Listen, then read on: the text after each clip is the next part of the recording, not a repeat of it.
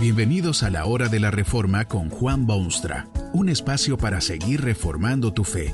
Este podcast es patrocinado por la casa editorial Poema Publicaciones, tu primera opción para libros centrados en el Evangelio, para cada rincón de la vida. Para ver los nuevos libros de este mes, visita nuestra página www.poema.co. Ahora escuchemos a Juan Boonstra con el programa de hoy.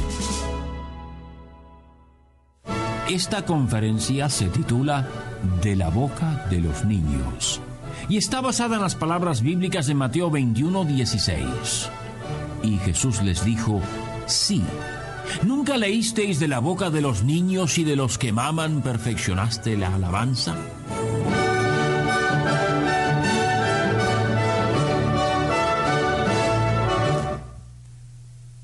Hay quienes dicen que solo los niños y los borrachos dicen la verdad. ¿Quién sabe de los borrachos? Porque algunos parecen muy confundidos. Generalmente usted puede confiar en los niños. Salvo raras excepciones, a los niños les agrada más decir la verdad que ser hipócritas, como le ocurre a la mayoría de los adultos.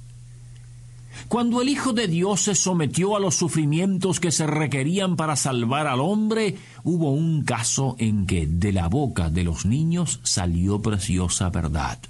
Jesucristo es Rey soberano y ejerce absoluto control de sus experiencias, aún de sus sufrimientos en la tierra. Fue él quien había ordenado a sus discípulos que fuesen a buscar un pollino atado junto a un asna les dijo que si alguien les preguntase algo, simplemente dijesen que el Señor los necesita. ¿No era esto una forma segura de provocar un incidente, de despertar curiosidad, de hacer que se comentasen las cosas y que el pueblo se viese agitado? Por supuesto que sí. Las antiguas profecías decían claramente que un día vendría el Mesías, el Redentor y Libertador del mundo, y entraría triunfalmente en aquella santa ciudad. El momento ha llegado y las profecías deben cumplirse. Jesús soberanamente controla cada paso y efectivamente una enorme multitud lo recibe con vítores y aplausos y honores dignos de monarca absoluto. De esta manera describe la palabra de Dios aquella entrada triunfal. Y la multitud, que era muy numerosa, tendía sus mantos en el camino, y otros cortaban ramas de los árboles y las tendían en el camino. Y la gente que iba delante y la que iba detrás aclamaba diciendo, Osana el Hijo de David, bendito el que viene en el nombre del Señor, Osana en las alturas. Qué profunda satisfacción produjo aquello en el alma del pueblo que quería ser libre. Por fin había llegado el caudillo que esperaban, el rey que iría al frente a pelear sus batallas y cubrirlos de gloria nacional. Pero Jesús no es ese tipo de rey. No ha venido a formar ejércitos y afilar sables y a fabricar espadas y plantar minas y desparramar bombas tiene que demostrar a este pueblo insensato que su misión no es matar romanos, sino dar vida a miles. Se va hacia el templo donde deja ver su autoridad nuevamente, pero poco después se dedica a curar a los enfermos. Se llegan a él los cojos y los mancos y los ciegos y los mudos y los enfermizos y aquellos parias de la sociedad que tan solo los amigos toleran en su presencia. El imponente rey se ha metido a curandero u obrero social o benefactor de las masas destituidas. Las autoridades no pueden permitir semejantes teatros y farsas. No solo se ensucia este Cristo las manos con cuerpos enfermos, sino que la gente menuda, la niñez, aquellos que suelen decir siempre la verdad, le han tomado un cierto cariño y afecto. Poco antes habían oído a los mayores gritar con cuerpo y alma que este era el hijo de David. Y los niños toman aquella aria y la repiten por toda la ciudad. Pueden oírse los corrillos infantiles que repiten infatigablemente Osana al hijo de David. Los jefes del pueblo explotan de indignación y de ira. Este extraño ser que se preocupa de estos sucios e indignos sujetos, este declarado hijo de David por estos tontos jovenzuelos, ¿por qué no les ordena él mismo que se callen la boca? Y Jesús les da la respuesta. Sí, ¿Nunca leísteis de la boca de los niños y de los que maman perfeccionaste la alabanza? Estas eran palabras del Salmo 8, un salmo que las autoridades se sabían de memoria. De la boca de los niños sale la verdad. Jesucristo contesta a aquellos escribas criticones y les hace ver que estos niños dicen la verdad. Él es el hijo de David a quien se deben rendir tales honores.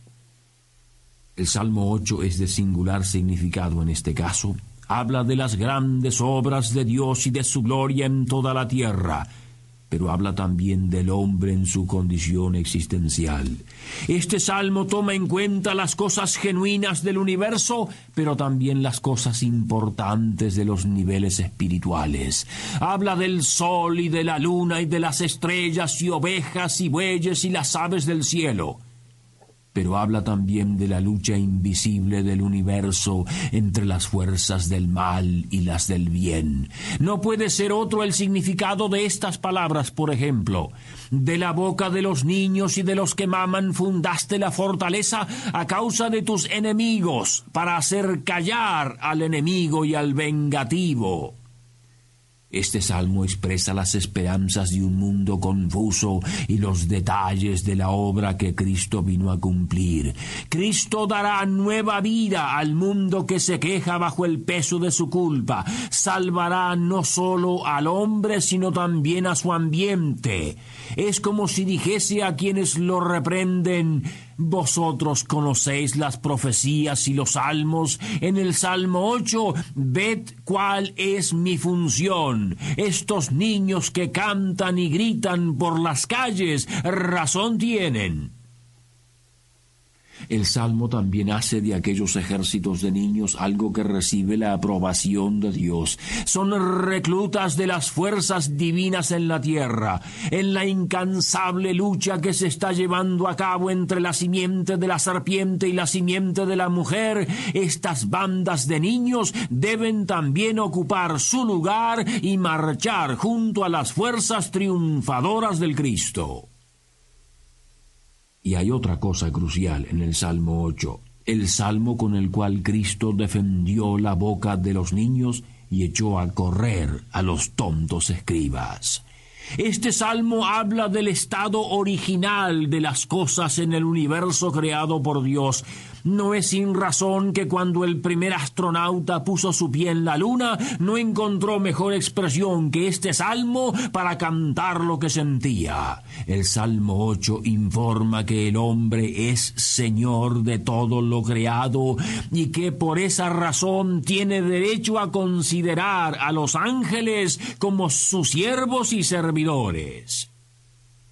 También enseña este salmo, sin embargo, que desde otro punto de vista el hombre es poco menor que los ángeles.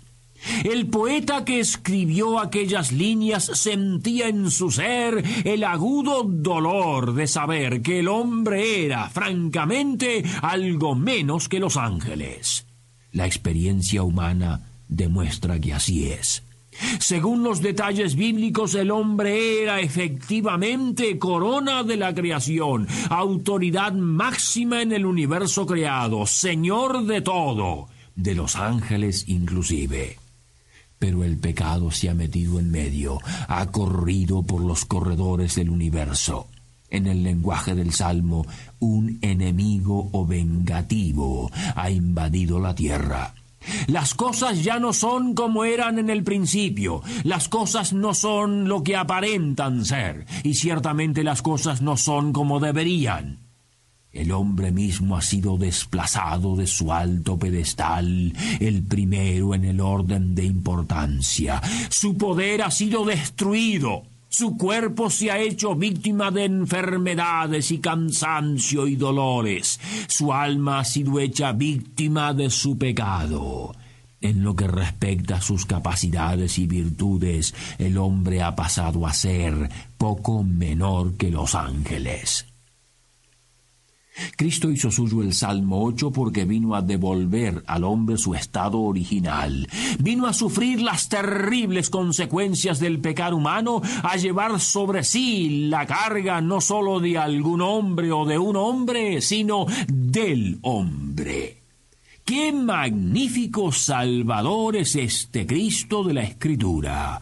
El cantar y griterío de niños descontrolados le da oportunidad de ver el problema profundo del universo y de demostrar al mundo que en él hay una nueva alternativa. El reino de Dios se deja ver en las tonterías de los niños y en la insensatez de los escribas. Vea usted la majestad de aquel Cristo Rey al entrar en las antesalas de su sufrimiento y agonía. Los niños cantan hosanas. Que las canten con todo lo que tienen porque el Cristo es verdaderamente digno de toda alabanza. Se molestan los escribas por lo que gritan los muchachos. Pues que lean el Salmo 8 y se den cuenta de una vez para siempre que es de la boca de los niños que sale la verdad pura y simple. Y vea usted la soberanía del Cristo aún en aquella situación de profundo peligro no se deja intimidar por aquellos que se quejan, sino que les hace ver que se merece la gloria que se le dispensa no se deja tentar con la posibilidad de ser coronado rey con corona de oro. Ha venido a cumplir misión mucho más noble que esa y a ganarse corona más duradera y gloriosa que la de un caudillo terrenal el Cristo soberano. Cual los niños de Jerusalén, vitoree usted a este rey porque aquellos niños tenían razón. Jesús se la dio. Confiésele usted como su rey y soberano Señor en esta vida y en la eternidad. Que este mensaje nos ayude en el proceso de reforma continua según la palabra de Dios. Si quieres profundizar en la exposición bíblica, puedes buscar más recursos en www.poema.co.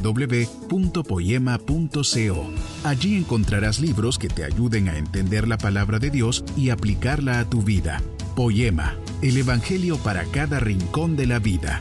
Nos vemos en el próximo episodio de La Hora de la Reforma con Juan Bonstra.